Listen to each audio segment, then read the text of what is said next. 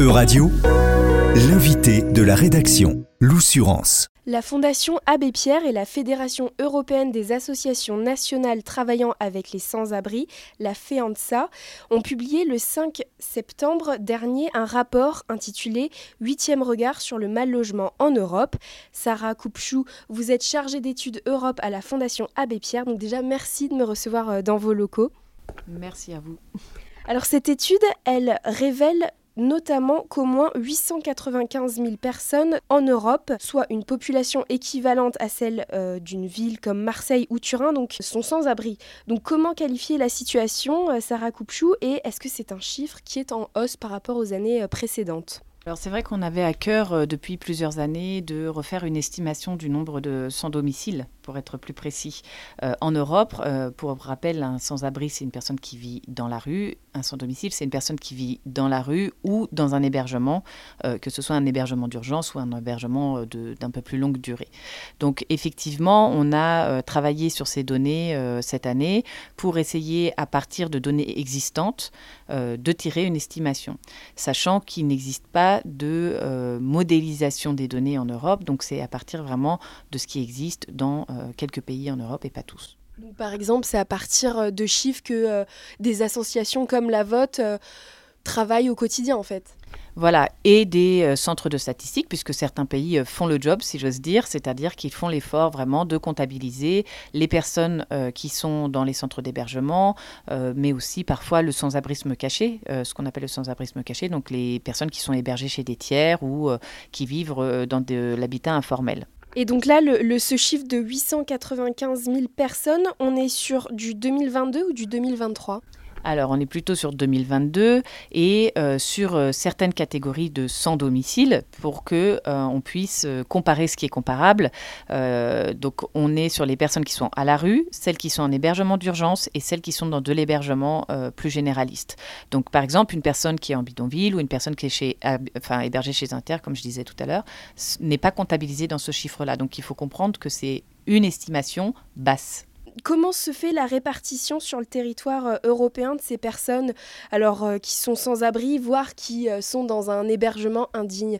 Est-ce qu'on a plus de pays où, la situation est plus compliquée ou c'est vraiment assez euh, homogène? Alors, ce qui est homogène, c'est qu'on retrouve des personnes sans domicile partout en Europe, donc dans l'ensemble des pays de l'Union européenne. Par contre, on a des pays qui sont plus ou moins euh, ambitieux sur les politiques de lutte contre le sans-abrisme. Par exemple, en Finlande, euh, il y a une politique qui s'appelle le logement d'abord, qui consiste à donner un logement avant toute chose à une personne qui est sans abri et ensuite de lui fournir un accompagnement qui est adapté à sa situation. Euh, et là, le nombre de sans-domicile est en diminution. Et la Finlande, c'est 5 millions d'habitants. Donc c'est sur des volumes bien moins importants, par exemple, que la France, où on est bien plus nombreux et où les politiques euh, restent à améliorer. Oui, justement, en France, quelle est la situation? Alors en France, euh, aujourd'hui, on dénombre 330 000 places euh, d'hébergement. Donc on peut considérer que, euh, en tout cas de, avec les personnes dans la rue comptabilisées et ou estimées et les personnes en bidonville, on est environ sur 330 000 sans domicile. C'est un chiffre qui est en augmentation. néanmoins, l'étude qui permet d'avoir une estimation aussi des hébergés chez les tiers, etc., elle n'a pas été réalisée depuis 2012 et donc on attend une nouvelle, des nouveaux chiffres. Est-ce qu'on peut aussi euh, établir le pourquoi euh, ce, mal logement augmente Est-ce que c'est un lien par exemple avec la guerre en Ukraine, avec la flambée des prix depuis euh, ces derniers mois, voire cette dernière année? Alors bien sûr, on sait que c'est les personnes les plus socialement défavorisées qui sont touchées par, par ce phénomène. Et plus la situation économique et sociale est tendue, plus bien sûr les risques de devenir sans domicile sont grands. Donc là, aujourd'hui, on assiste à une crise, si on peut dire, du logement depuis plusieurs dizaines d'années, hein, depuis au moins 20 ans. Euh, donc des prix qui sont inaccessibles, tant à l'achat que euh, à la location, euh, avec aussi une paupérisation d'une certaine manière, enfin une baisse du pouvoir d'achat pour les personnes, puisque ils ont d'autres coûts qui augmentent, les coûts de l'énergie, les coûts des, biens de première nécessité. Et ce mélange-là, c'est un mélange évidemment explosif avec un système d'hébergement qui est complètement complètement saturé, aussi du fait des politiques migratoires, pas seulement le fait d'arriver de personnes, mais aussi parce qu'il y a des problèmes de régularisation, etc., qui font que les personnes restent coincées dans le parc d'hébergement d'urgence. Et dans ce rapport, dans ce huitième regard sur le mal logement en Europe, vous évoquez les dangers liés à l'habitat indigne. Est-ce que vous pouvez nous expliquer déjà ce que c'est un habitat indigne et quels sont les dangers? Alors l'habitat indigne, c'est euh, l'habitat qui ne permet pas d'assurer euh, la sécurité euh, et des conditions sanitaires dignes et suffisantes pour les personnes qui y vivent. Donc c'est des maisons qui sont parfois avec des toits qui fuient, de la moisissure ou parfois qui peuvent être dangereux parce que le bâti tombe Donc on sait que ça peut avoir des conséquences dramatiques. Ça a été le cas par exemple à Marseille avec l'effondrement euh, en 2018 euh, de deux immeubles. Euh, ça a été le cas aussi à Londres avec l'incendie de la tour Grenfell.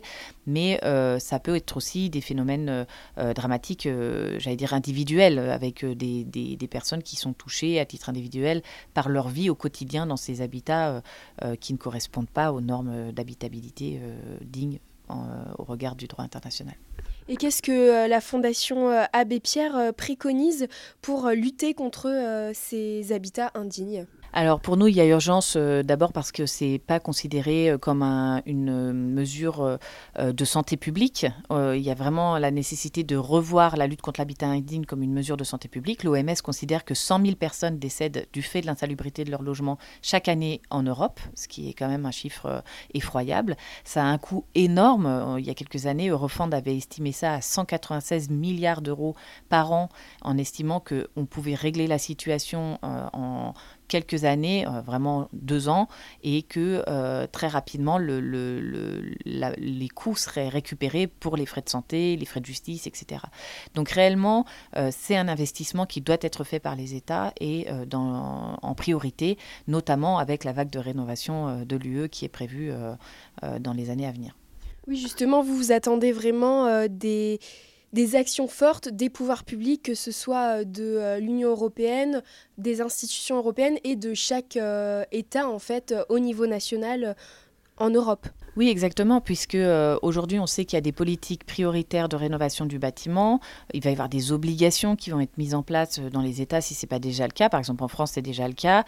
Euh, il faut absolument que ces politiques publiques touchent les subventions, les accompagnements pour les ménages, touchent en priorité les personnes qui vivent dans l'habitat indigne, et pas seulement pour de la rénovation thermique, mais pour de la rénovation globale, et c'est-à-dire qui prend en compte l'ensemble des difficultés sanitaires, de sécurité et thermiques du bâti afin d'améliorer les, conditions de vie des personnes.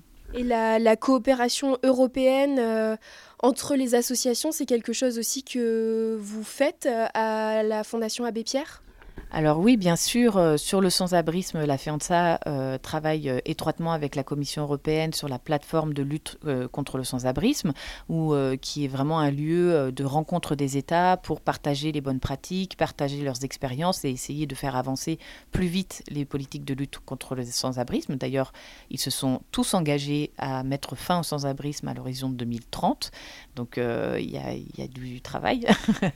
et sur l'habitat indigne, on pourrait avoir un travail de de concertation similaire pour essayer d'établir des normes minimales d'habitabilité euh, qui correspondent euh, euh, à un minimum de dignité pour les personnes et à limiter aussi bah, les effets néfastes sur la santé et sur la vie des, ménages. En tout cas, on, le comprend bien, il y, a, il y, a, bien deux fléaux, il y a l'habitat indigne et il y a le sans-abrisme ces deux, ces deux problèmes, ils peuvent être réglés ensemble? Alors, réglés ensemble, euh, peut-être pas. En tout cas, ils participent de deux politiques euh, très importantes. Les politiques sociales, euh, comment on va accompagner les ménages dans leurs difficultés personnelles à titre individuel, socialement, avec des aides, des aides pour payer l'énergie, des aides pour euh, payer le loyer, avec des allocations logement, ce genre de choses. Et la politique du logement, comment on construit du logement, comment on régule les marchés de manière à ce que les personnes puissent accéder à des prix décent et en tout cas dans la mesure de leurs ressources euh, au, marché du logement, que ce soit à la location ou à, l'achat. et ça, euh, ce sont ces deux politiques, c'est les deux jambes, si vous voulez, de lutte contre le sans-abrisme et le mal logement. Bah merci beaucoup euh, Sarah Koupchouf de la Fondation Abbé Pierre de nous avoir expliqué Voilà, ce huitième regard sur le mal logement en Europe, votre rapport sur le sans-abrisme et l'habitat indigne. Merci à vous et à bientôt. Euradio vous a présenté l'invité de la rédaction. Retrouvez les podcasts de la rédaction dès maintenant sur euradio.fr.